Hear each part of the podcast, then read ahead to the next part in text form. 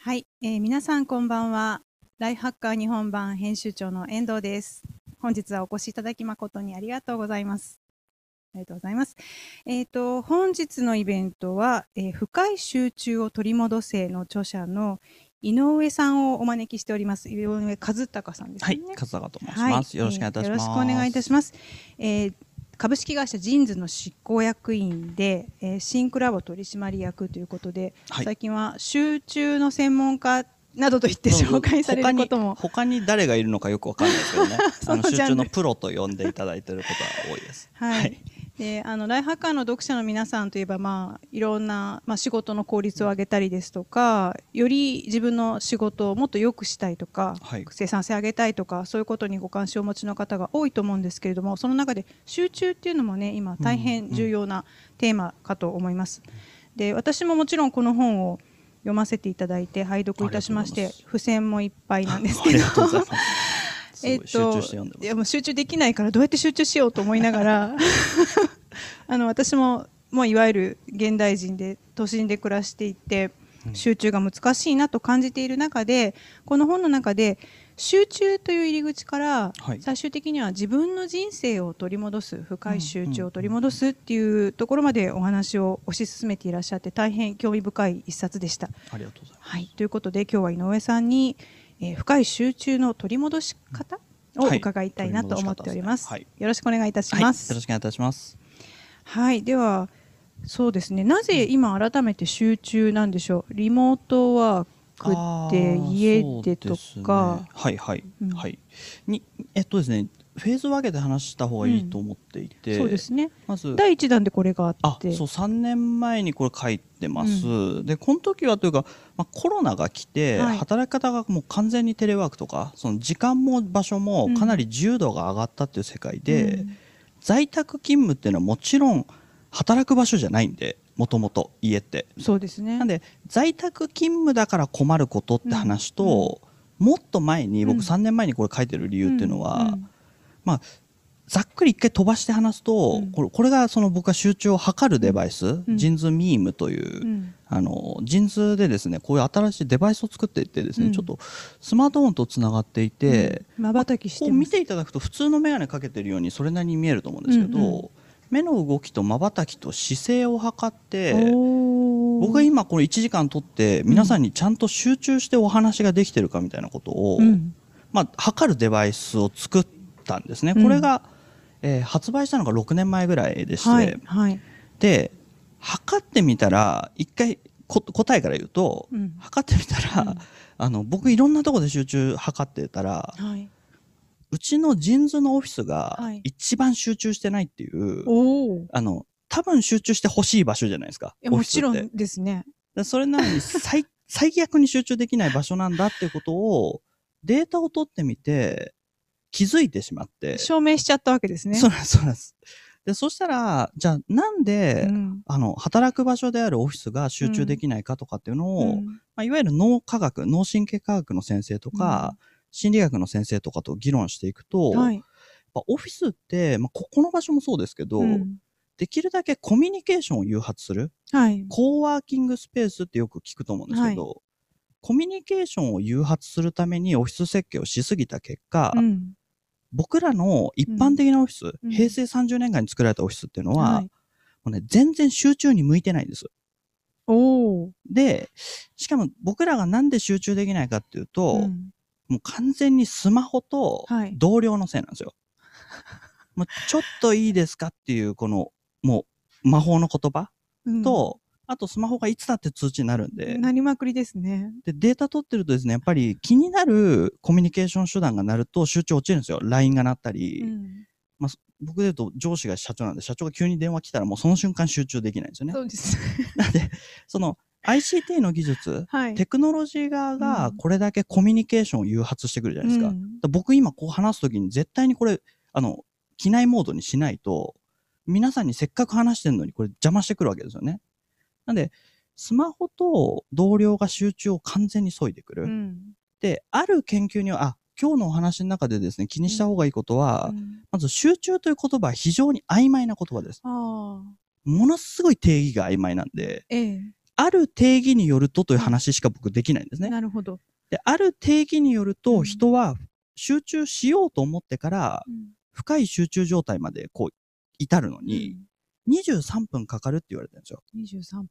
23分かけてぐーっと深い集中に入りたいのに、うん結構かかりますね。結構かかるんですよ、うん結構かかって、エンジンかかっていくのやっぱそれぐらいかかるんですうね。んうんうんうん。それなのに同僚とスマホが、うんもうちょっといいですかと通知鳴らしまくるわけですよ。そうですねで。これが話しかけていいですかとか言わそうそうそうそう、話しかけていいですかはもう絶対に話しかけてるん で。だからそれをやり続けてる結果、11分に1回はそれをインターセプトされてるらしいんですね。インタラプとか。 インタラプトされて。もう、で、これ11分に1回って多分7年か8年前の調査なんですよ。ええええだから今チャットツールひどいじゃないですか。そうですね。でもうね、11分に1回じゃないと思うんですね、もっと。そうですね。だからその結果、コロナが来る前から、僕らの仕事する環境っていうのは、空間的にも人が話しかけやすいし、こういうデバイス上も、もうずーっと邪魔してくるんで、なんで、僕らはもう本当にデータ取ってみると、全然集中できていないということの事実うんに、なんか、みんな言われてみると、こう、定性的な話で、まあ確かに俺も集中してないかなってなるんですけど、うんデータ取っちゃうと、うんもうショックなんですよ。愕然もとうします僕よね。ら、あれ、こんなんで何かうんイノベーションとか起こすとか言っちゃってるけど大丈夫かなみたい な。気が散りっぱなしの人たちだったっていうことに。そそうです、そうです、そうですそうです。ずーっと気が散ってんですよ。であの、集中っていうのは注意点。うん自分の注意力を一点に集めることを集中と呼んでるので、はい、注意点がスマホに移ったり、同僚に移ったり、移りまくるんですねう。んこれはもちろん、コミュニケーションの時はいいんですけど、はい一つのことを深く考えるという意味では、ものすごい邪魔になっちゃうので、うんさっきの質問に答えるとこ、 うん質問に対して話しすぎなんですけ ど、コロナが来る前から起きていたことは、僕らの働く環境は明らかに集中にそぐわないうん環境を作ってしまっている。そういう働く、まあその組織のあり方とか空間のあり方が全部コミュニケーションによってるんで、コミュニケーションが大事だということがそうなんです。大きな声で言われて、はい。そでそれによってもうそれ集も気中に全然してないんですってよ。ことですね。だうんだそれでやばいなと思って、この本を書いたんですね。なるほど、なるほど。これが3年前。はい、はい。だからコロナの前からん集中力の、まあ、途切れ具合というかにはい課題意識を持っておられた。もう課題意識持たざるを得な追えないいぐらいデータがひどいんですよ。うん、怖いですね。ちょっとドキドキしますけど。はいで、その後にさらにこの深い集中っていう本にはい。至ったところ、背景っていうのは。ああ背景はもう一つが、その働き方。僕、うん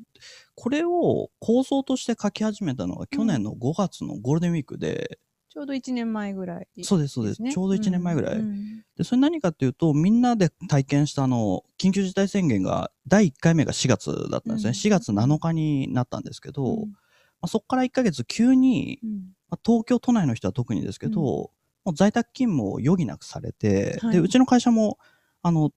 類に漏れずそういうふうにして、うんで働き方が一気に変わっちゃったとうん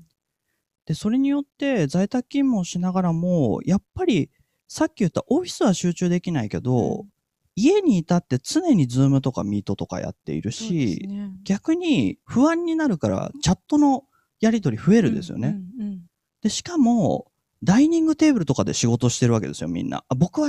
あの、集中オタクなん で、あの、家改造してたんで、家す全ごそう然大丈夫だったんですけど、うん はい、その、い自分のチームメンバーとかで、まあ、育児ママとかもいるので、うんうんうん保育園泊まっちゃったら、こんなんもう集中とか行ってる場合じゃないぐらい大変な状況に子供が家にいたら。なっちゃっていましたと。はい。で、それによって、だから働き方の自由度が急激に広がったことによって、うんうんで、これは、いいことの方が多いと僕は思ってるんですけあ、ど、そうなんですか。あの、だって、いつ働いても、どこで働いてもいいっていう風になり、うんまあ、副業とかもしやすくなってるはずなので、そうですね。中長期的には絶対にいいことなんですけど、うん。ものすごい困ってるチームメンバーを見て、うん。あこれは、そのオフィスにおいてどうやったら集中できるか、うんさっきの話でん集中できないから何をしていたかっていうと、んんんまあ後ほども多分お話をしますけど、植物をどう置くべきかとか、ああの、ー観葉植物をなんとなくオフィスに置くじゃないですか。はい。だけどあれってどれぐらいの量何の種類置いたら最適かみたいなことって、うんうんうん、多分ライハッカーのを読むような人は好きだけど そ、ね,、こまで考えてないんですよ普通は。そう、ね、でそういうものをデータが取れるんで、うん、あじゃあどの量を置こうとか、うん、音環境どうした方がいいかとかってことを研究してオフィスを改造しようっていう事業をシンクラボっていうワークスペースでやってたんですね。うん、だけどオフィスに出ることもできなくなっちゃって、うんうんうん、家に置いて、もうダイニングテーブルダイニングチェア、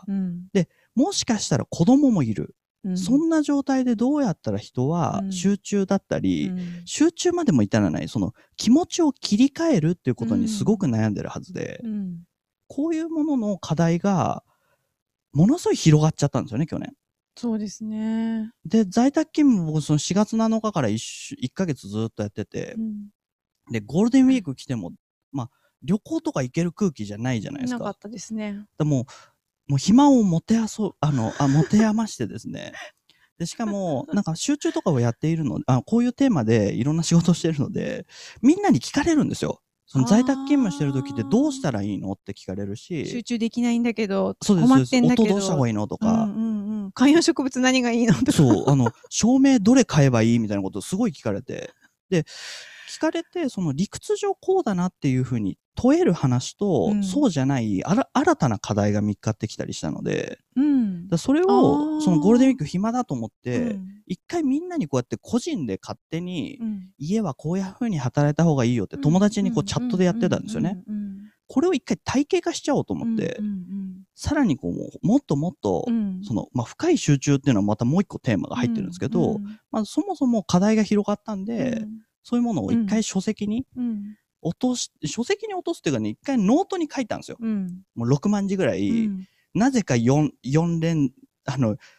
4日連続で徹夜して、うん、すごい、ね、書き切ってみたんですよ。まあ、そういう集中にはよくないすごい、でも集中してるイメージですけど、はい、非常に。それを、まあ、書いてみないと、はい、明らかに、その環境が変わっちゃったんで、えーえー、向き合ってみようと思って書き始めたのがこれ、うん、これってことですね。だから、まあ、コロナで来たお悩みの先に、なんか次のステージというか、次のフェーズというか、解決すべき課題があるなっていうふうにお感じになったってことですね。むちゃくちゃあるなと思いましたね。なるほど、なるほど。わかりました。そこがきっかけでこの本なんですけれども、はい、あの、で、ちょっとここは、その、リモートでお困りのお友達のようにですね、はい、ライハカの読者の人も、はい、まずじゃあ井上さんがお越しくださったら、うんうんうん、集中の仕方を知りたい、はい、とは思うんですね。なので、じゃあその今おっしゃってる集中っていうのをどういう状態指すんでしょうその具体的な方法ですとかあ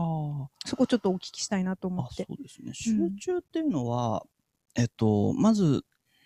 言葉がまあ曖昧だというふうに申し上げましたが、うん、僕がいつも集中という言葉で言ってるのは、うん、同じ1時間同じ時間の密度を上げる行為を集中と呼んでますと。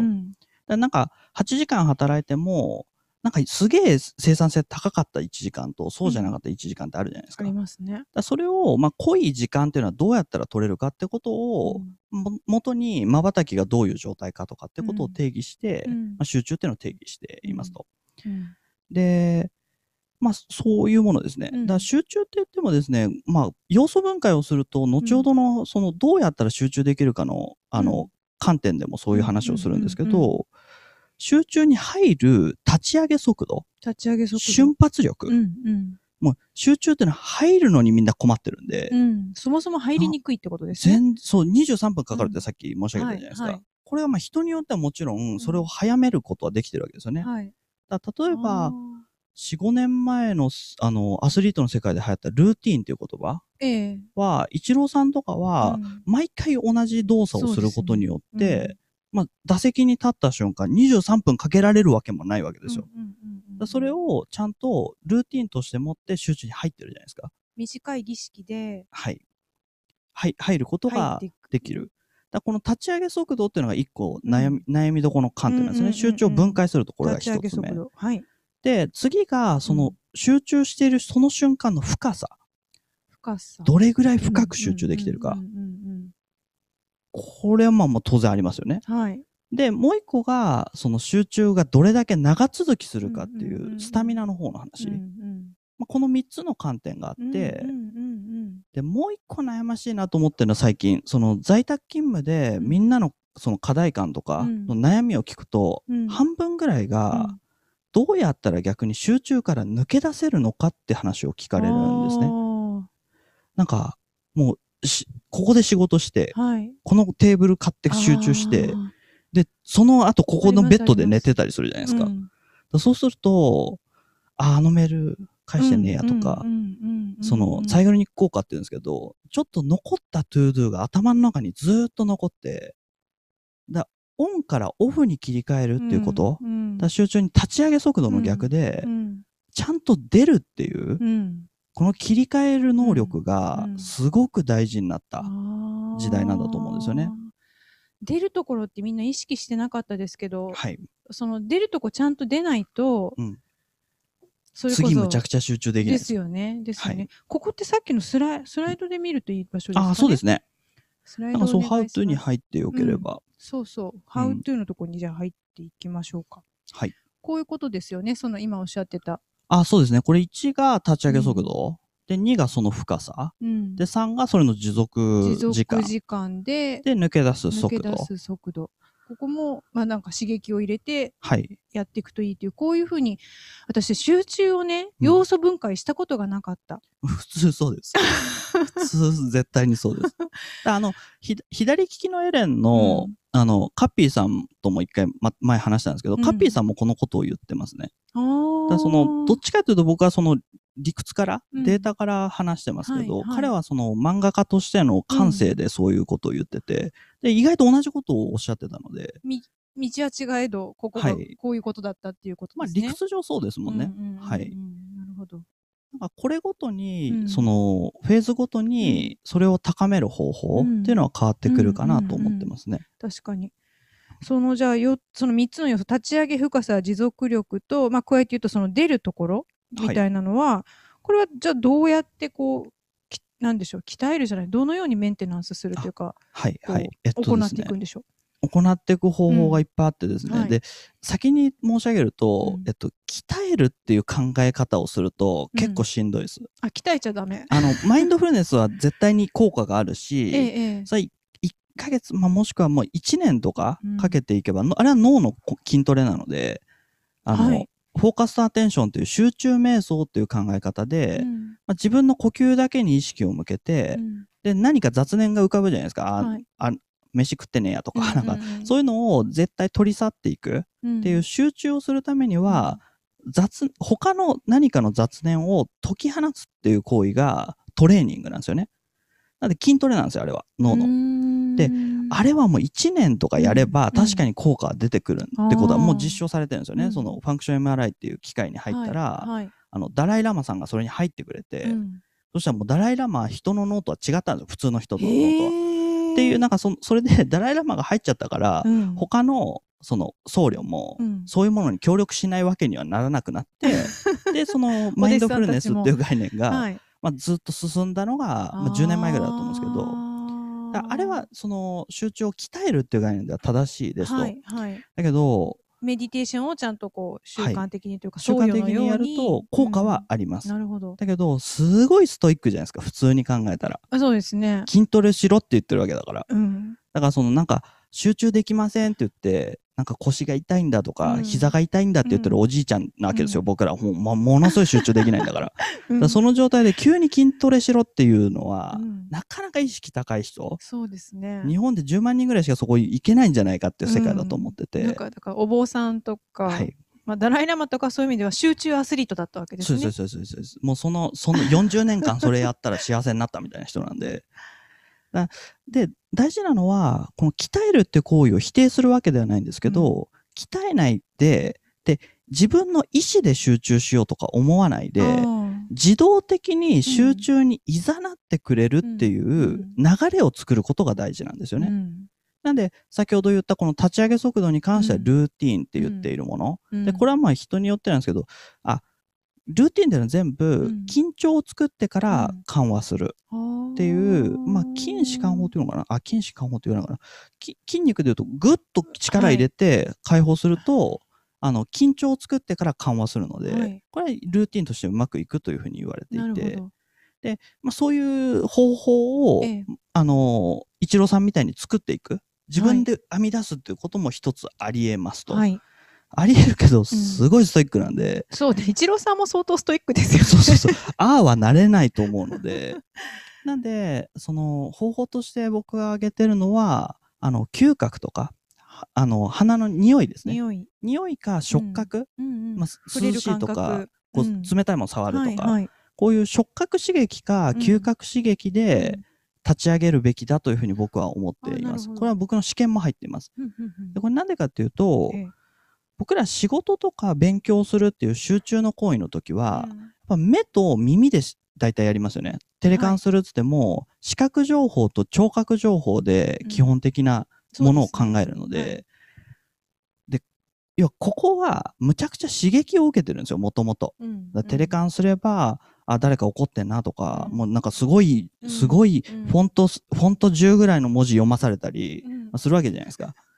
そうですね。これし、視覚、聴覚の刺激はむちゃくちゃあって、テレカンなんかもうずっとイヤホンしてるから、そうです僕ら、。ダイレクトに。もう疲れちゃうぐらい情報が入ってきてるわけですよね。で、そういう視覚と聴覚で何かスイッチをするための刺激を作ろうと思ったら、ものすごい眩しくしたり、ものすごい爆音で音楽聴いたりしないといけないんで、うんはいそれはなんかヘルシーじゃないなと思ってて。はい。だから視覚と聴覚はもう刺激が強いんだから、気持ちをスイッチしたりするものは、他の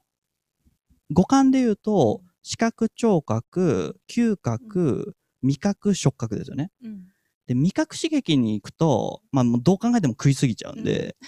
なんで、超、あのー嗅覚と触覚、だあの、昔ですね、まあ、集中のそれこそうんプロである、まあ、本当のプロですよね、はいである僧侶、お坊さんって、ある宗派の人は集中に入るときに、、図工って言って、手首に匂いがする、スーッとするものを塗って、で、その匂いを嗅いだときには瞑想に入るという、で、まあもうパブロフの犬と一緒で、もうなんか唾が出てくるわけじゃないですか、お肉の匂い嗅いだらパ。ターン認識というか。はい。だこれは意志力じゃなくて、うんこの匂いを嗅いだ、もしくはこういう冷たいものを触った時は集中に入るんだっていう、この儀式を作ってしまえば、、スイッチするきっかけができるんで、なんでこれを作るってのが大事だと思ってます。で、これは、うんあの、在宅勤務だと特に難しいのはもう皆さん想像の通りだし、皆さんもはいそうだと思うんですけど、をもともと会社に行くのって30分とか1時間かけて、、で、なんかちょっとスマホいじったりしながら、うんまあ、ライフハッカー読んだりしながら、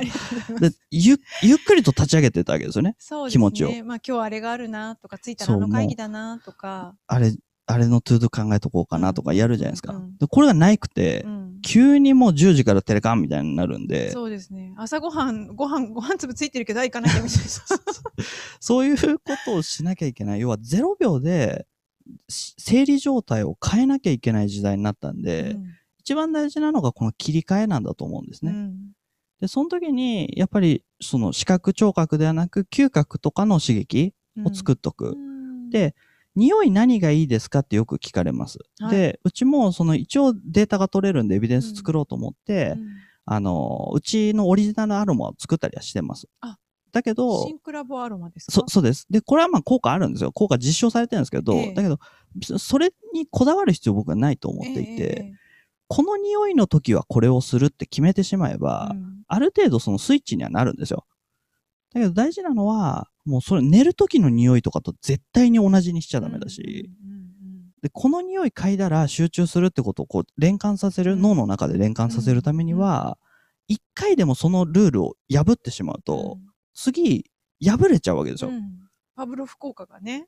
薄くなっち ゃうんで、だからそれを徹底する。だから匂いを決めてしまえばうん、かなり意味があるかなというふうには思います。なるこほれどが立ち上げの時ですね。はい。立ち上げに香りが有効。香りがいいと思いますね。使い分けを気をつけよはい。そうです絶対に使い分けるということだけを決めれう。でばす、ね。集中にはこの香りと決めるということが大事そうですはいね。そうです。そう思います。はい。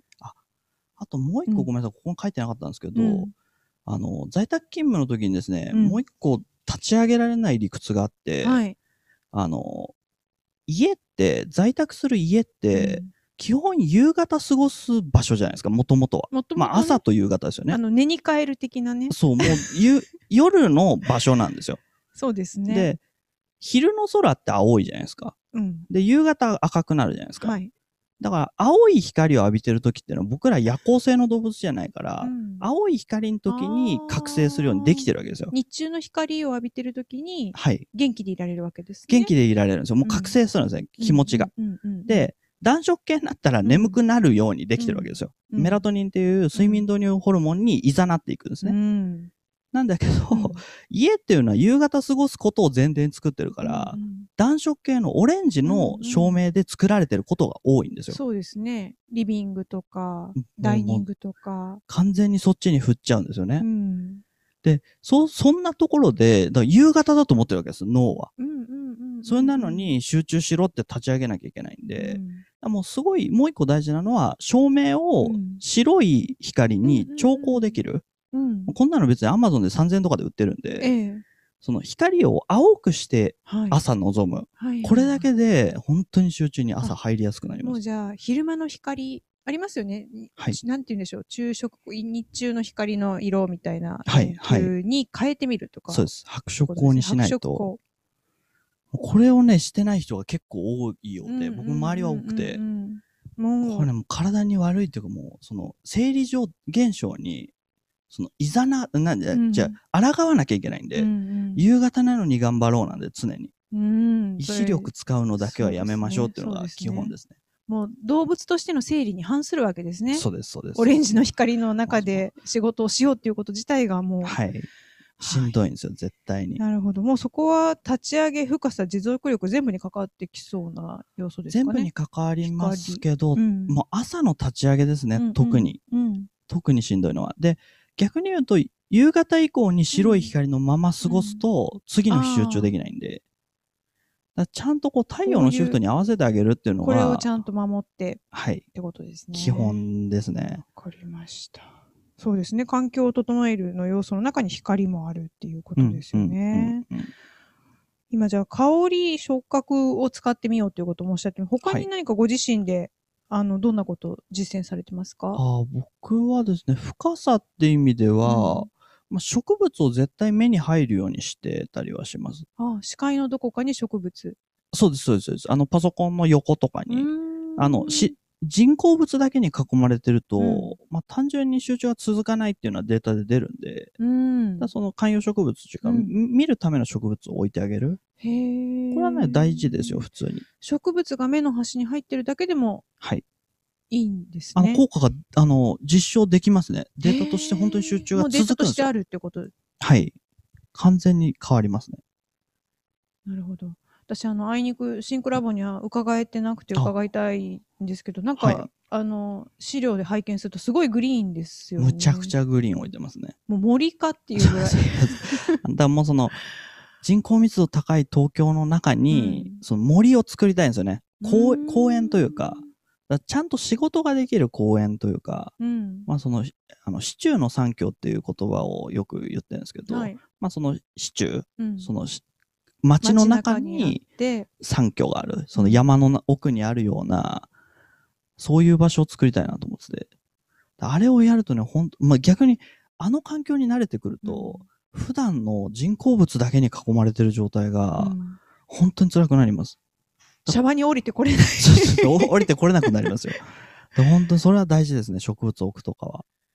じゃあ、その、殺伐としたシャバにもグリーンを置いておくと助けてもらえるってことですね。はい。わかりました。いろいろでも、ライフハッカー読者が好きそうな、例えば体調管理だったり、うポんモドーロテクニックだったりとか、はい、はい。あの作業前にこの道路とか知ってる人こ多うそうですけそどうね、そうそこうの人。 25分で区切るとかですよね。はっい、てそういでうのす。そうでもす。これ割と本当皆さんおなじみですけど、いはい井上さんも実践なさってえったとりでしすまねす、か、僕は、えっと、25分、5分っていう区切りがそんなに合わないタイプで、うんうんうん僕はもうちょっと取ってます。45分で15分休んだりしてますね。うーだかんらそれ人によって結構違うんですよ。あの、これもまた難しくて決まり事ではないんですけど、何分人って集中できるのかっていうのをもう永遠のテーマで、うん大学は90分の授業で、うんうん小中学校は45分じゃないですか。だかはらいどれが正しいのかっていうのは結論が出てないんですよ。うんだけど僕は45分ぐらいがちょうど、で、その、やりきらずに、それなりにこうテンション高い状態で一回休んだ方が、次は集中できるっていうのが僕はポモドーロの理屈だと思ってて、うんうん、で45分ぐらい結構高めて、うん、あの、落ちる前に一回休むっていうふうにしてますね。燃え尽きないというか、はい。やりきらないというか。そうです、そうです、そうです。なんかそれかなと。で、あとはまあ、あのー、これもずっと言ってますけど、僕らもその神通ってメガネ屋で、はい、ブルーライトカットの話をよくしていますが、うん、さっきの話の逆なんですね。その、うん、あの、僕らの集中であり、その次の日の集中を削いでるのは、うん、こいつなんですよ。スマホね。寝る前スマホ。で、僕、あの、メガネ屋なのに僕、コンタクトなんですけど、あの、コンタクトユーザーなんですね。あの、ジーンズはね、コンタクトやってるんでいいんですけど、はい、あの、コンタクト外すとむちゃくちゃ目悪いんで、うん、僕寝る前ってこうな、こうなんですよ。すっごい良くない感じがしますね。むちゃくちゃ近いですね。で、このデバイスって、青い光を多めに出すように設計されていますと。うん 、これなんでかっていうと、青い光を浴びた時の方が昼の動物だから、はいはいはい、興奮するわけですよ。さっきの理論ですよね。うん、だからなんかまあ普通にいろんなものを興奮してやってくれるんで、はいまあ、そのために青い光がより出ますと。で、青い光が出るものが、部屋は暗くなってるわけですよね、うんうんうん、夜だから。周りは暗いわけですよね。なんで、瞳孔が開いてるわけですよ。うん、こう、うんうん、目がこう絞りがこう、絞りがクーッとな開いてて、開いて、かつ近いと。出るときに、近くにいる受けまくるわけですね。もう真っ昼間なんですよ、頭が。なんで、うん、そうするとメラトニンという睡眠導入ホルモンが出ないっていうのは、はい、僕らもその慶応の、あの、慶応と一緒に研究した結果、うん、実際に出ないんですね、うん。メラトニンが。出にくくなるんですね、うん。出にくくなっちゃうんですね。はい。もう昼間だと思っちゃうわけですよね。そう、真っ昼間だと夜思っちゃうんで、次の日の集中が明らかに下がってました。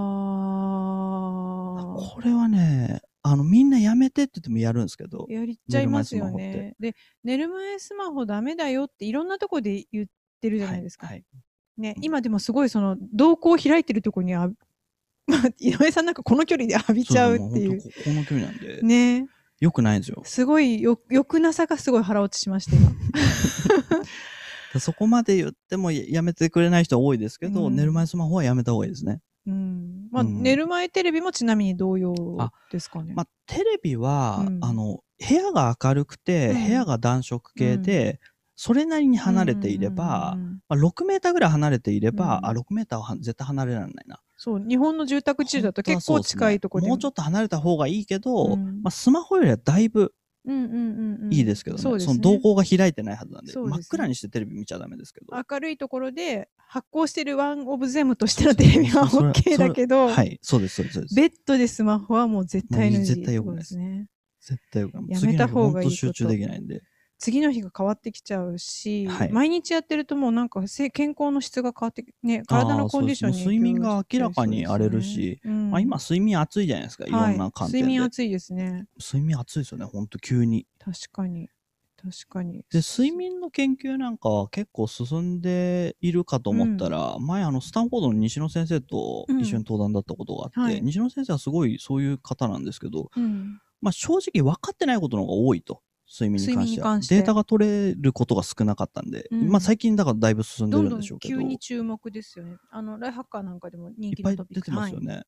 はい、その中でも確実に言えそうなのがそういうよ、うん、寝る前のスマホだったり、うんうんうん、まあ、あとはその深部体温ってやつですね、うん、その寝る90分前にお風呂入るといいよみたいな話、うんうんうんうん、ああいうのぐらいしか本当にエビデンスライクに言えるのって少なくて、うん、だそんなので分かってるものは対処した方がいいなと思ってるってやった方がいいよってその食事は早めにとるだとかはいそうですね、ね、それも絶対にやった方がいいですね睡眠は守った方がいいってことですよね、はい、そのほ本当にみんなの集中を守るためにということですよねそうですね体調管理の中ではまあ睡眠かなという、うんうんそうですね、うん、あのあと私ご著書の中ですごく印象に残ったのは迷う時間と迷わず進む時間を決めるですとか作業をする前に Y を、まあ、明確にするとかいうこともおっしゃってて、はいはい、これはそういうフィジカルじゃなくてやり方の方かなと思うんですけど。はいはいえっと、やり方でいうと、まあ、これもジンズミームでデータ取って面白かったのが、うんうんうん、結構抽象概念が多そうなデザイナーさんのデータを結構取ってってみたんですよ。まあ、集中必要じゃないですか、デザイナーさんって。まあ、明らかにそうですよね。スマホアプリのこう UI デザインを書いてる人たちで、うん気が散ってるデザイナーとかちょっと嫌 ですよね。まあ、好きでやってる人は多いんで、集中してるのが多い,、多いんですけど、だけど、やっぱ1年目の人とうんベテラン10年目ぐらいの人の違いっていうのをデータで取るはいと、はいはいもう10年目の人たちは、軍として明らかに集中が高かったんですよ。ほで、これなんでだう。ろうってデータを実際のその被験者であるデザイナーさんに見せながら議論してみたんですね。うん。で、そしたら何かっていうとですね、強い、あの、すごいベテランのデザイナーは、最初の2タームぐらいは集中低いんですよ。うん。だけど、その後からがずっと集中高いんですね。へえ。で、これなんでかっていう話をしたら、最初の2タームは、何がお客さんのこその求めなのか、うん、そのアプリデザインを受けてる人たちなんで、うだかんら結局これは何を答えとして出せばいいのかという、うんそのお客さんはなぜ僕らに発注し、何を答えを出すべきかって、Y と Fat をちゃんと深く考えた後に、は、その後に How をやってるんですよね。ね。なんで、最初の2ターンは Y と Fat なんで、こう結構迷ってるんですよう。んで、迷ってる時間は集中が低いんです。うんなんだけど、うん迷い切って答えだと思った後からは集中がむちゃくちゃ高いんですよ。うんやっぱり Y、Fat を決めてうん How に入うる。んうんこの流れができている人の方うがん集中が全体で高いんです。うんでこれがやっぱり1年目の人っていうのはもちろん経験がそんなにないので、はいそのな Y ファットを詰めないと、はいその最終成果物がうん後でずれるかもしれないみたいな不安うんに、まあ、それにすら最初気づかなかったりするんで、うなんかふわふわ悩んでもんですうわーよその Y と How あ How- ワ What イトうん How みたワいなットみたいなこれ集中できないです、うんなんで迷う時間とうん迷わない時う間んを決める、うんでこれはちょうどそのさっきも申し上げたそのうん左利きのエレエレンの、うんカッピーさんも同じことをされていて、うんうんうん漫画の彼は構成を考えるために、スマホを持って散歩するんです、まず。うんで、構成を考えきるんですね。そのメモするんですよ。なんか思いついたこと。うんうんアイディア出しのレベルというか構成をはい。迷うという時迷間う時間を全部歩き切って、うんでも下手したら3時間半ぐらい歩いてると。うんうんうんうんで、そのメモしたもので、うんあ、これで構成が決まったなって思ってから集中するようにしていて、あで、まあまあ、そその仕事ができる人って大体そうじゃないあですか。ただその、まあ、YPAD を先に決めるうんフェーズうとん How をちゃんと分けている、まあ、この人の方がデータが明らかに集中しているので、まあ、これはあの大事かなと、そうですね、まあ、よく言われることだけどデータでもそう出るんうんで、うんうまあんすごくあの腹に落ちたんですね僕は。そうですねだからエビデンスもあるし周りに見る人を見ても実際そうだなと腹落はちいする感じですね、我々の仕事なんかでもまああい絶対そうですよね そうです絶対そうですよね。はい、あの迷いながら書いちゃうともうころくでもない原稿になっちゃうはい、から、うんうんやっぱり構成最初に考える時間はブラブラしてたり、ああどうしようどうしようとか、はい例えば今日井上さんにこうやってお話か聞いたけどどこが鍵かなとかいうふうにあーはいはいまあ、記事の組み立て考えたり、うんうんうんうんどこがいいどこをピックアップしようとかいうのが、まあ、決まるとうん早いですよねあそうのですそねの方が原稿書くのも早く仕上がりますね迷いながら書いちゃうよりも。そうなんかそれがあのうーんまあ、集中の話でもあるんですけど、うん最近その脳神経科学の先生方とかと話すうんうんうとんよく言われるのが、まあ、昔って左脳と右脳ってよく言う言うじゃないですか、ね表現として。うだかんらなんかそうその左右で分けるよりはネットワーク構造で最近は言われてうんうんてあのエグゼクティブネットワークというんう前頭前野を中心とした論理思考をする脳みそと、うんうんデフォルトモードネットワークっていう、うんまあ、どっちかというと直感系の思考うんっていうのがはっきり分かれますと、うんまだ左脳と右脳に近い話です、ね、いわゆるねいわゆるいわゆる左脳のでロジックとと直直感。感。で、これがうん使い分けが上手な人は、はいはいはい。僕らがこれで測ってる集中うんうは、んどっちかというと論理思考なんですよ。はい。な何かが決まった後に落とし込むよっていう力なんですね。んんんんんん。こういう時の方が目が止まって集中してるっていうことは測りやすいんで、直感系の人思考ってのはあんまり測れないんで、うんあの、メガネで測れないんですけど、うん今のところは。なんかそれが、その直感系の思考をやるためには、うんそれこそ酒、お酒飲んだり、うんまあ、ちょっとその理性を落とさないうとん散歩直感しがたり強くならないんですよね。そうです、そうです、そうです。かカッピーさんがブラブラするみたいな。はい、はい。っていうのは、まあ、昔からその3条とか 3B とか言うんですけど、ええ。三条っていうのは馬とか床え馬の上床の上、川屋の上かうんら,、うん一人でいられる場所、うんかつ確かにその五感に刺激があるところですよね、うんそのちょっとこう揺れてたり揺れてたりとなんかか水の音が鳴ってた違りうことしてたりとかで完全にリラックスしてる状態、はいはいこの時に三条っていうのは、うんうんうんそういう時に人ってアイデアが浮かぶよねっていう話で、うんうんうんうんうんこれ1000年前ぐらいに中国の人が言ってるんですよ。へーで最近それ 3B って言ってたのはえっとですねもう言えるかなバス、いいバスルームバスルームとベッドベッドあとうんバスです、あのあの乗り物のバス動くバでスすね移な動中三条なんですよ一緒ですよね一緒ですね全く完一緒全ですにね一緒でこれはもう一人でいることとうん五感刺激なんですよ。うんうんうんんだからそういうちょっと由来でうんなんか迷う時間、直直感系の思考使う時間と論理思考っていうのは、うんこれ共存絶対できないんで、論共存ができないというふうにうんちゃんと判断して時間間を分けてあげる、ああこごれっはちねゃにしがちですよねそこそうですそうですもうなんかでしかもなんうかん仕事に追われたりすると、うんアイデア出せ系のブレストの時間うんの中で、ういんやあれどうあれ終わってんのかみた いなだからここれしょうがないですよ仕事だからしょうがないですけどだからそれをできるだけ自分でコントローラブルなものは分けてあげた方が、うんうんうんうんよりその一つずつの脳がうんはっきりとパフォーマンス出やすいんで、うんうんうんこれを分けてあげるっていうのは大事かなそうでというすふねうに思いますね。そうですねだから自分でそこを認識してあげてるっていうのが大事な気がします今これは、私はなんでしょうロジックの方の仕事だから、うんうんこの時間のこうだし、この時間はアイデア出しだからサボってんじゃないよサボってんじゃないよみたい なブラブラしてるけどアイデアだなんよかみたいなこうあれですよねサボってるって言葉の良くなさ、その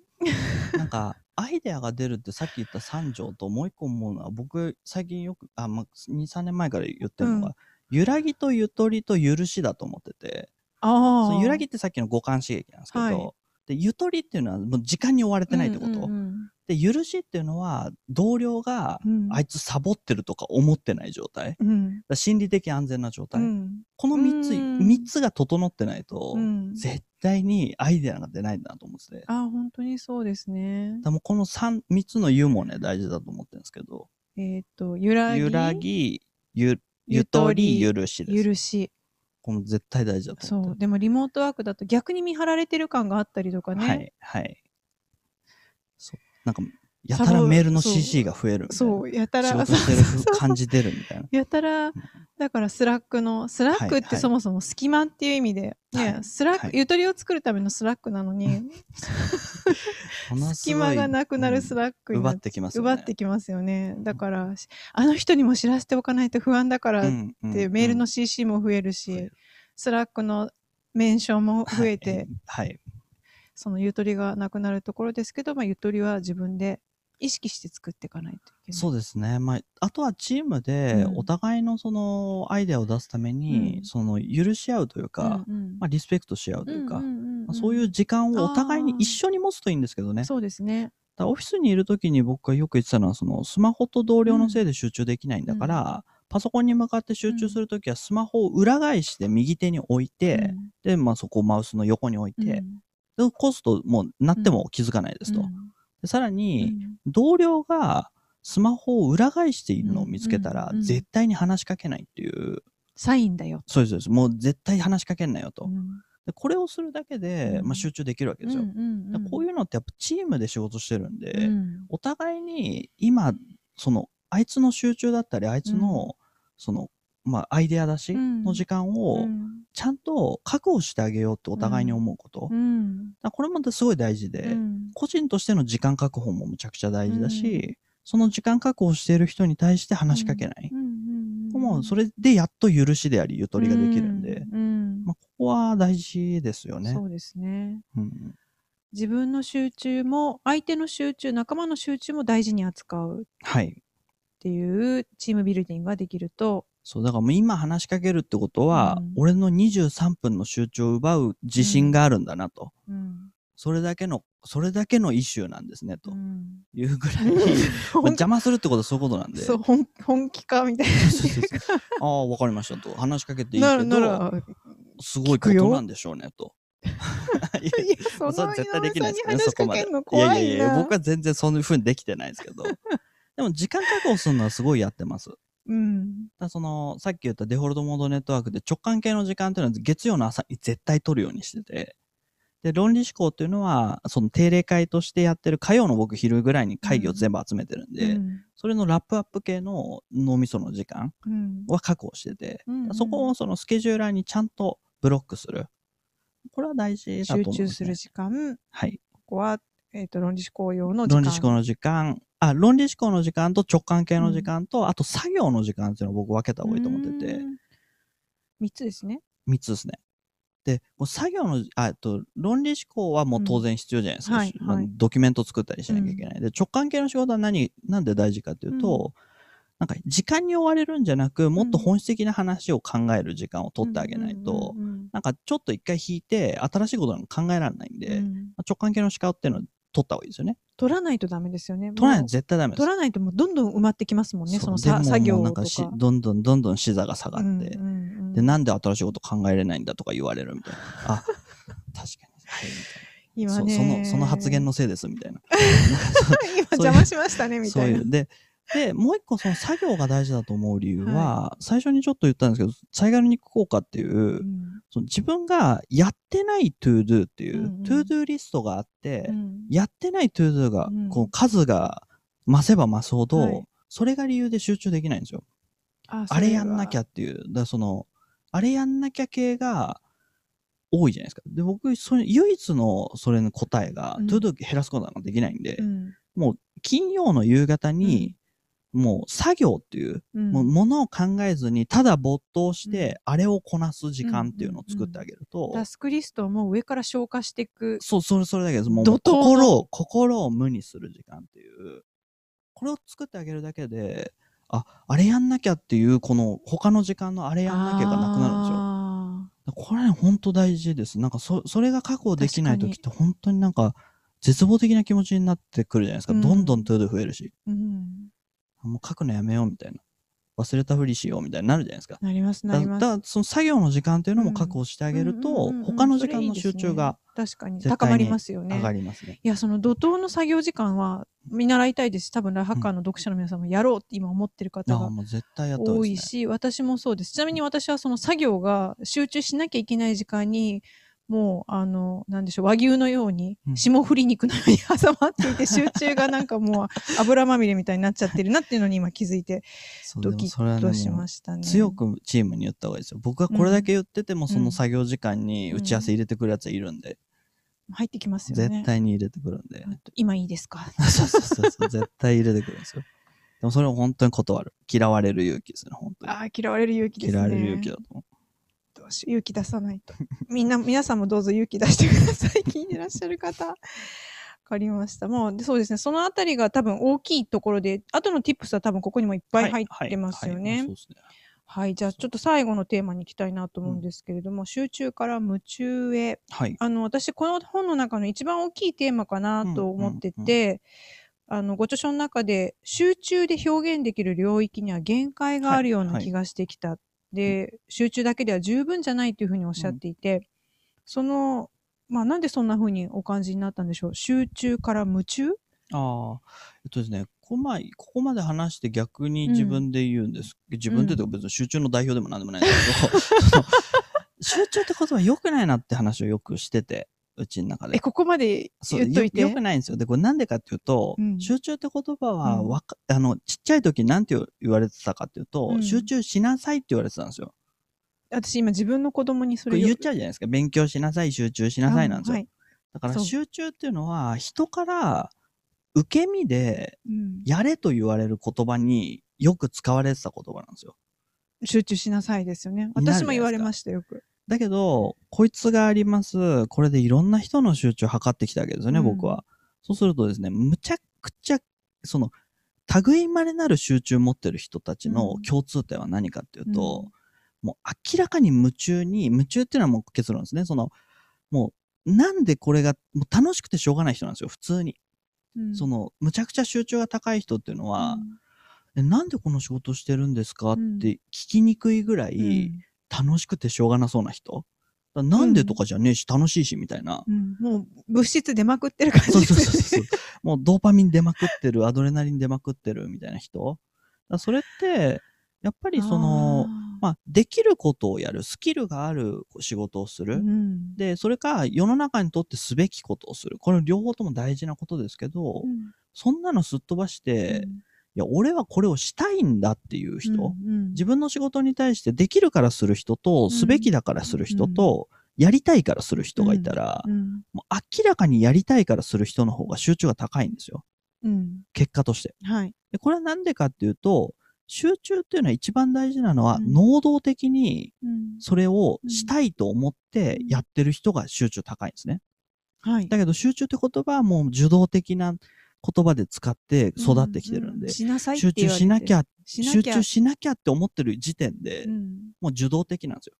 そうですね。だからもうそそれだとやっぱり本当に高まらないし、僕らはそのシンクラボっていうワークスペースを作った時に、はい。まあ石川良樹さんで多分あの皆さん大好き石川良樹さんが、 はそいの。コンセプトワークに加わってくださって、ええシンクラボは最初に東京に高野山作ろうって言って作り始めたんですね。ね。これ理屈話すと大変なんで、まあ、空海が高野山を作ったっていうのは、うんその情報から離れて集中するためだということで、うんうんまあ、作ろうと。うんで、じゃあもう高野山行かなきゃと思って俺ら。うんで、みんなで行ったんですよ、高野山に行って。うで、んその住職の人と出会って話を聞いたら、まあ、すごいシンプルに、うんどういう人が人ってしゅあ、どうしたら人は集中できるんですかっていう質問を、はい。まあ、お坊さんにしたんですえね。え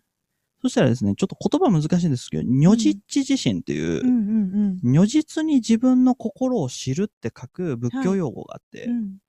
如実に自分の心を知っている人は集中ができますということを、まあ、昔の人が言ってるわけですよ。うんでこれって逆のこと言ったら、うん自分が何をしたいか分かんないやつは集中なんかできないよって言ってるんですよ。うんだから、もう自分が何がしたいんだってことを言語化できてるかどうかが、うんまあ集中ができるかっていう結論、うんうん結果としてそうなってて、うんうんで、そういうやつは元をたどったら夢中なんですよ。うんなんで夢中になんかわかんないけど、これ面白くてしょうがないんだって思うものうをん言語化して腹に落としてるやつの方が、うんやっぱり集中ができている。うんだからそう、なんかもう、あの、まあ、植物置いた方がいいよねとうんか、うんうんうんそのう、ん匂いこういうの嗅いだ方がいいよねって、うんこれはハウトゥーとして別に全員そうなんですけど、うんもうそれの一歩前にベースとして、うんむちゃくちゃやりたいことがはっきり言語化できてる人うんは集中できてます。うんで、僕にとってこれは何かっていうと、やっぱり、その僕はこういう新規事業を立ち上げるってことが好きで仕事をしてるんで、うんなんか、なんでそんなにワーカホリックなのとか言われると、うん別に、まあまあ、それ以外に趣味ないんで、みたいなことは言うんですけど、でも、本当のところは、やっぱり、その新しいものを作るってことに関して、新しい価値を創造するってことに関して、うんなんか理由がないんですよ。ぶ楽しいじゃんだってそれはって思ってて。うだかんらそういう人間が集まって、そういう人たちはやっぱいい仕事をしてるし、うんデータ測ると集中してるんで、うんなんで、やっぱり、その集中をするという受動的な言葉ではなうく、夢中になる状態をどうやったら自分が作れるか、うん自分をどうやったら、どこに配置したり、うんどういうミッションと向き合うと、うん自分が夢中になれるか、うんこれに答えを出さないと、うん全然集中高まらないんで、うんだそそれをね、なんか、あらゆる尊敬しうる集中できる人のデータを取った結結論、もうこれだってなっちゃって。ああだからもう、もう、そういうものを見つけることが先だなと思って。うんテクニックと。か うん。 25分で区切るとかそういうことじゃなくて、そ、それはねやればいいんですよ、別に。ううんん、やればいいけど。やればいいけど、うん本質的にはだから自分の夢中が何なのかをはい。知るってことですね。そうです、そうです。それができないと、やっぱり、うん、まあなんか、うん、あ、これもうちょっとだけ付け足した話をすると、僕よく言ってるのは、1日人って4時間しか集中できないっていう説があって、うんまあこれもひどういう定義の集中ですかって話なんですけど、うんまあや4時間まあ、だと仮しましょうにと。ある種の集中が。そうです。はいそうすると、まあ、1日、あ、1ヶ月で頑張って100時間ですよね。はい。で、1年頑張って1000時間。はい。で、人生100年時代になった、まあ、仕事にかけられるのって言うても50年ぐらいなんで、うん5万時間ぐらいしか僕らって集中の時間を持ってないんですようんね。ああ人生で。人生の中で。で僕なんかもう多分1万5千時間ぐらいもう使っちゃったんですよ。まあまあまあそ、まあ、そんなに別に憂う必要はない ですね。でそじゃあ残り3万5千時間っていうのを、はい。どこに使うのって言ったら、うやっん。ぱりそその 4, 4時間っていうことをあの言ったうん。あの先生が、うんあの1万時間の法則の先生なんですよ。はい。で1万時間の法則を是としたら、うん要は 5, 5万時間ってうん5個しかできないです、人生で。人生で成し遂げられることが。そうです。極められるというか、ある一定水準以上のプロになることができるぐらい深くものを考えるっていうのは5個しかできないんですよ。でうん5個ってむちゃくちゃ綺麗に1万時間やって5個なんで。だからなんか、その人生、今目の前の仕事っていうのは本当に5分の1の人生をかけていいものなのか、うっんてことうに、ん改めて一回引いて、あれ俺5分の1の人生これでいいんだっけみたいうな。んで、これがマジでイエスだと思わなかったら、うん夢中になれないし集中できないんで、うんで、それを考えた方がいいなと思っています。うんで、もう一個大事なのは、じそんな仕事にたどり着いてる人少ないですって多分みんな言うんですけど、うん自分の仕事をできるだけ遠くの人とか、まあ、自分の親とか、うん中学校の友達とかに、うんできるだけポジティブに語ろう語ろうとすると、うんあ、意外と自分ってこの仕事こういう面でうんいいんだと、好きだったかも。好きだったんだみたいな。で、そういうことを言語化するだけで、うん本当に5分の1の人生かけても、あ、いいかもって思うんですよ、大体の仕事って。うんうんうんまあ、やってるわけですからね、実際に。そうそうそうそうそう。で、誰かを幸せにしてないと仕事じゃないんで、うんまあ、なんか語り口があるわけですよ。うんで、その語り口をね、見つけるってことをするだけで、うん本当に次の日からの仕事が夢中にできるんで、だね、で、そこまでやっても、夢中になる理屈が3日なかったらうん即刻やめた方がいいと思ってて、うん じゃあそれはもうジョブチェンジですね。もそうそうそうその時点で。いくらでもも仕事なんかあるでしょっていうう、なんかそのことが大事だなと思ったのが、うんこの深い集中を取り戻す、うでんそのためには夢中であるべきだという、う、まあべきだっていう言い方よくないですね夢夢中中にになることが大事だと大事だし、夢中になる、夢中でいられるっていうことが、それが、まあ自分の人生生きてるはいっていと思ういか、ますねそう自分の人生に集中するというそうですね。だから自分の人生と、まあ、仕事の中でのし集中とか夢中っていうものをまあ一致させるというか、はい、一致させて言葉で持っとくというか、はい、そう言葉にしないと曖昧にしとくとなんか辛い時に辛いんで、うんうん言語化しておくことはすごく大事ですね、言語化しておくとお守りになりそうといそううですそうかで、すそこに戻ってくることがでまあきそう言でうてすね。も俺新規事業好きだしなみたいな、うん。一回そこにね。だから辛いことの方が多いじゃないですか普通に仕事だからそう、うんそれはやっぱ言葉で持っといた方がねいいですよ 絶対に確かに、確かうんに。すごいひん、すごい究極のもう tips を超えた高野山で得るそう高野山でも人生の教えっていうの高野山がに集中の tips でした。はいすいません、Q&A があるんですよね。あはいはい皆さんからそろそろもしかしたら、ごめんなさい、私ぜ、最初にアナウンスがしゃべでりすきてなかったかも。あの、ご質問を受け付けておりますので、あはいあの、皆さんどうぞ質問をお寄せください。はい。あ、今ね、一個来てるのは、はいまあ質問もですけども、すごいでも深い教えで、なんでしょう。集中しました。教教えじゃない。井上さんの教えじゃないんだあけどの。単なるメガネなんで はい。ちょっとち小さな質問をいただいております。はい観葉植物は作り物の植物とかでも大丈夫ですか、えっとですねこれは結果が出ててですうね、ん、作り物の植物でも効果出るんですよななの、に作り物だって気づいたその日かうらん、集中、あの逆に出 ますあ作り物だって思っちゃうそうだから作り物だってバレないようにうん。置ければうん大丈夫なんですけど、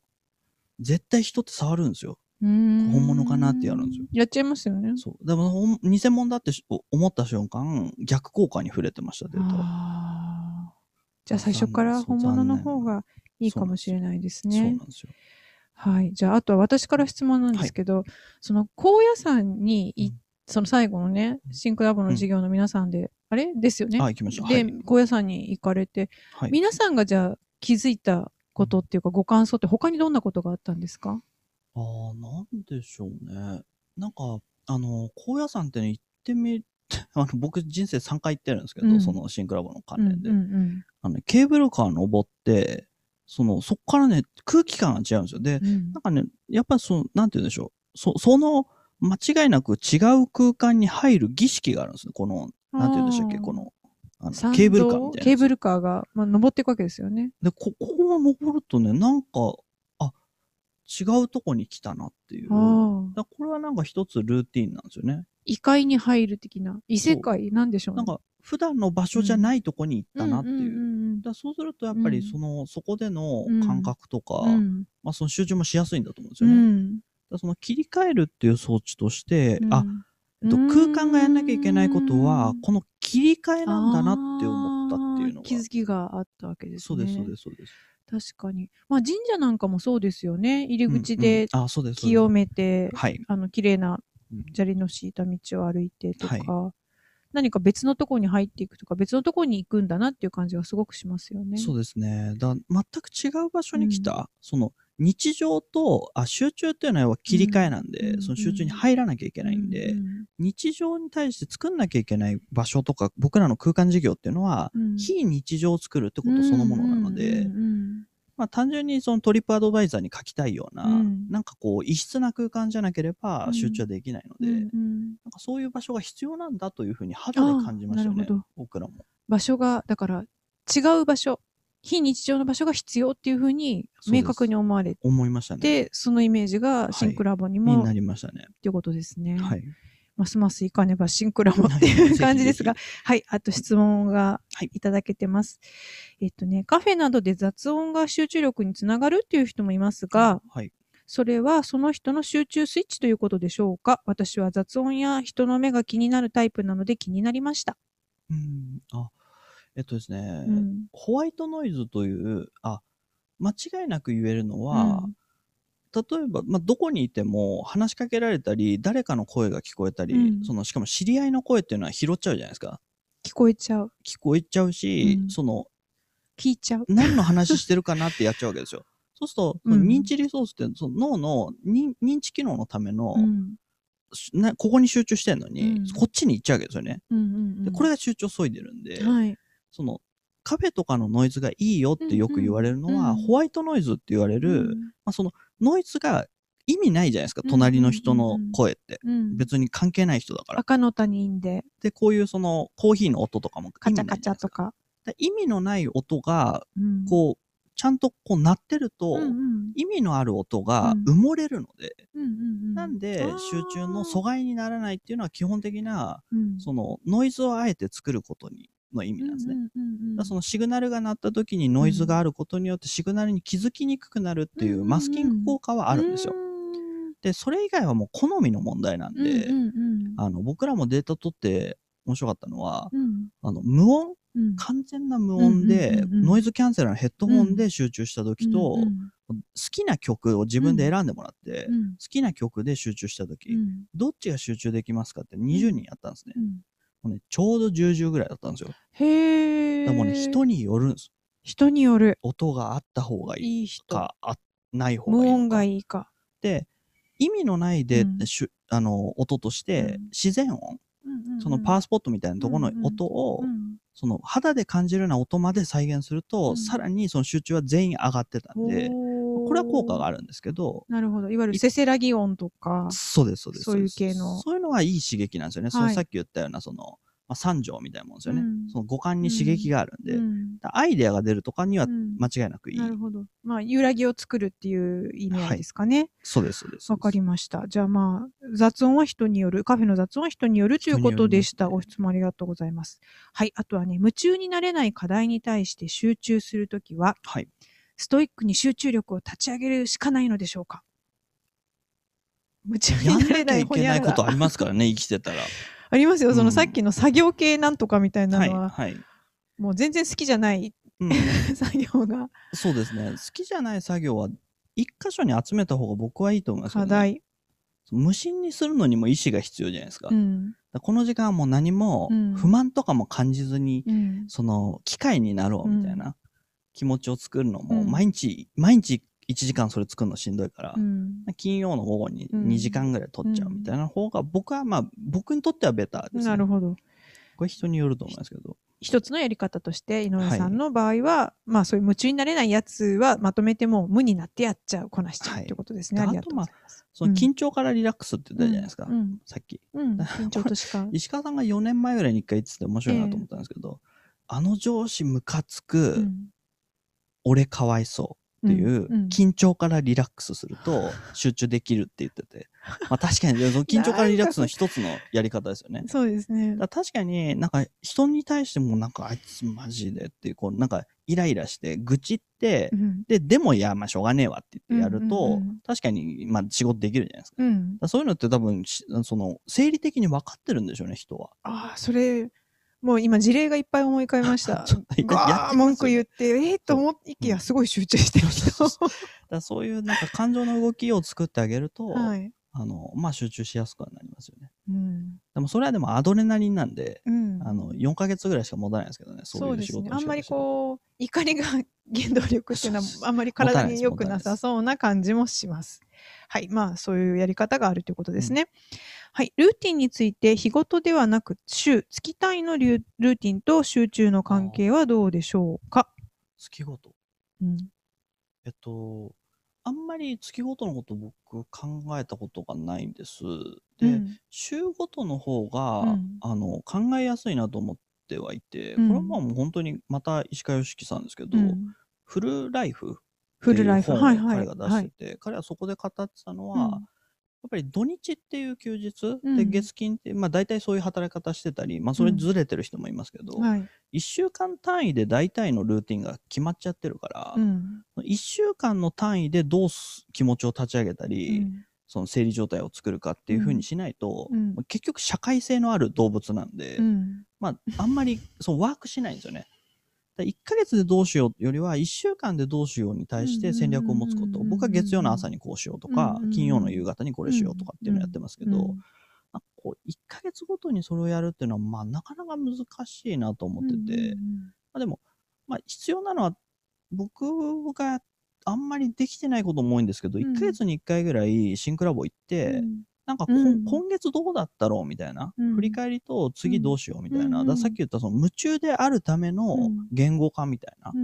のは僕は月に1回か四半期に1回はやった方がいいという主張をしてて、僕は実際自分ができてるのは四半期に1回ぐらいです。四半期に1回ぐらいは内政の時間を内政ですね。もう半日ぐらい。半日半日ぐらい。あ、でもその休日とかでもいいので別に。うんうんうん、なんかちょっとふっと。ふっと。うん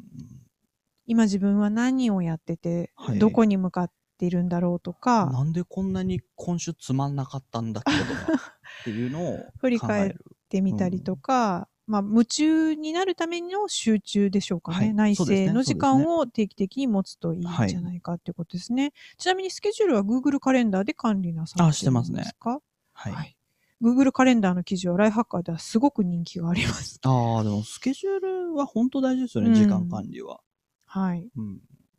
あとはですね、直感的な集中を高めるために、効果を出すために何かあれば教えていただきたいです。うん、ああ。それはですね、あの、シンクラボでやってるのはですね、うん、あの、結構簡単で、下見ると、ネガティブになるじゃないですか、人って。こう下見て、そ、ね,、りゃそうですよね。で、ネガティブな時っていうの は、ネガティブな時はですね、論理思考に強いんですよ。ネガティブっていうのはどういう思考かっていうと、はい、この理屈が合ってるか間違ってるかっていうことを冷たい目で、うん、あのチェックできるじゃないですか。うん、論理思考するためには下見た方がいいんですよ。ちょっと落ち込み気味で。。そう落ち込み気味落ち込むんですよね、どっちかっていうと、うん。で、そういう方が理性でものができるんですよね。うんうんうん、で直感系の仕事したかったら上見た方がよくて、で、視野を広げた方がよくて、うん、で、視野を広げて、上を見て、そのアイデア出せって言われたら人はなぜかこう上を見るんですけど。見てますね。ズームの画面で。明るくて、明るくて視野が広いと、はい、あの、えっと、集中っていうのは注意点を一点に集める行為じゃないですか。うんはい、あずっと言ってる。この論理思考するために一点に集める。だから視野は狭くした方がいいんですよ。だからその馬で言うとこうブリンカーした方がいいですね。うん、だけど、アイデア出せって言ったらもうちょっとポジティブになった方がいいんで、うんうんうん、こうこうした方が絶対ポジティブなんですよ。別に万歳した方がポジティブなんですよ。すね、胸を張った方がいいとか言いますね。あ、そう、呼吸がまあ広がるっていうのは、まあこ、この時も呼吸は広げた方がいいんですけどね。うん、で、だから、ここもたれかかって、視野を広くする、うん、ソファー席っていうのをシンクラボで作ってて、うん、その直感系の思考と論理思考のための席っていうのを分けてあげる。なるほど。それは姿勢が一個かなと。あ、で、これ僕が勝手に言ってる説なんで、これ、あれなんですけど、こっからは、はい、あの、こう立ってプレゼンするじゃないですか、はいはい、このように、みたいな、はい、こうやると人ってアイデアくれるんですよ、大体。いや、俺だったらこう考えるよ、みたいな。うん、だけど、パパワポを印刷してこうやって渡して同じ話しても、うんうんここなんかロジック飛んでないみたいな。だかうんらそのロジカルシンキングしちゃうんですよ。ここっちで資料を渡すと。はいはいはいはいはい、だかはい。らで、重箱の隅っぽいことになって、そうそうそうそう。いなまんかせんこう、しっくりこないなみたいな。んでもそういう時が大事なのもあるじゃないですか。うんエクセルでちゃありますんと事業計画合ってんのみたいな。はい。だからこういう時はこうした方がいいし、アイデアを出したい、うんワイガヤの議論する時は絶対にこっちを見させた方がいいんですよ。うみんなで目を上げて、はい。ホワイトボード見て、これ絶対そうじゃないですか。もう会議してて、え絶対そうです。こうなんかもう、なんでこんなにネガティブなフィードバックくんだろうと思ったら、うん大体こうやってやってるんですうよ。ん。確かに確かだに。からなんかかそ、そっからしてうも、ん人の脳みそってのはやっぱこう、下と上で結構変わるなと思ってますね。確かに。まあ、こうやってやってアイデア出し合ってる時みんなポジティブで、おおみたいな感じに、ねなりますよね。そうそうそうそうそうそうなんですよ。わかりました。ではちょっと最後の質問に行ってから締めたいと思うんですが、あ、これね。魅力あるコンテンツが日々全力で集中を奪いに来ますがああ、どうすれば能動的に夢中を諦められますかあ夢中あ夢中を締められますかかな、あ、そういうやつをだから、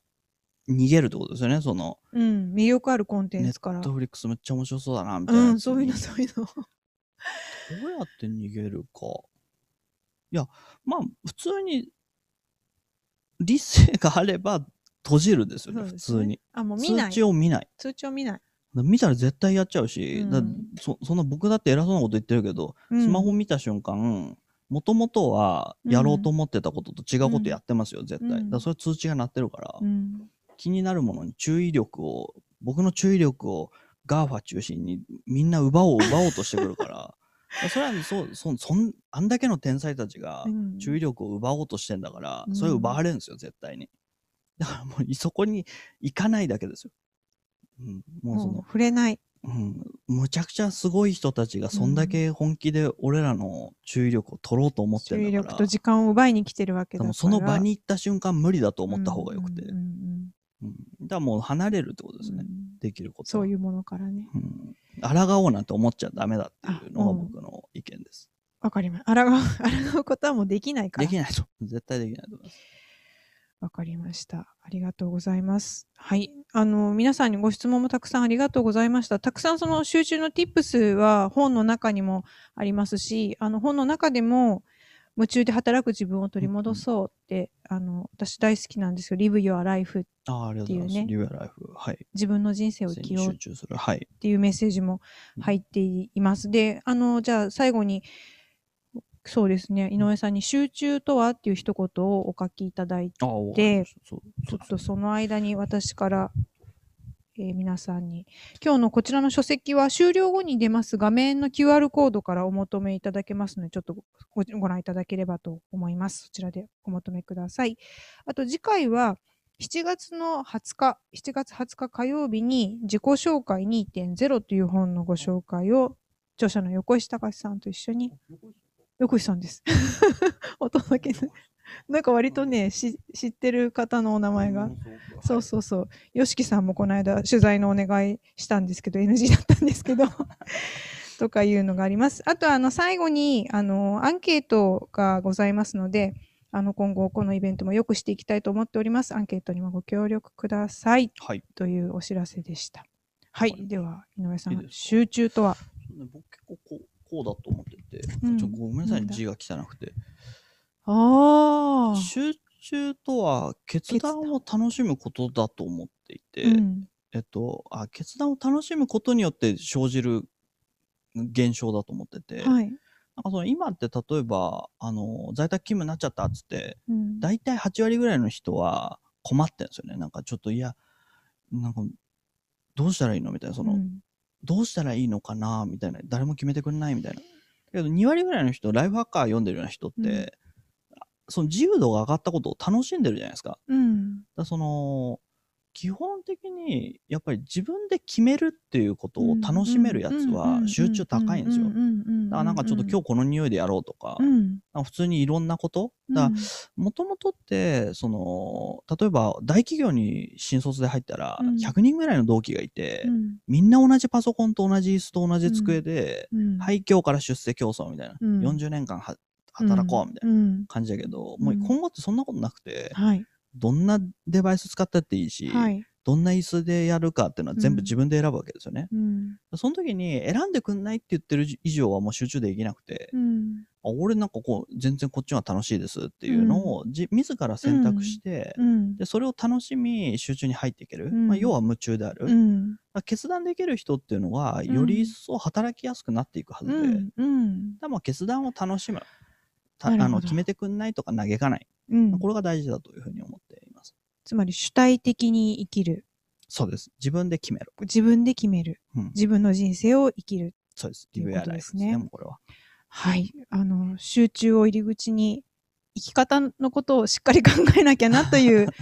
あの、とても、もはい、素敵なセッションになりました。ありがとうございます。はい。本日はどうもありがとうございました。こちらこそです。ありがとうございます。皆さんもありがとうございました。ありがとうございました。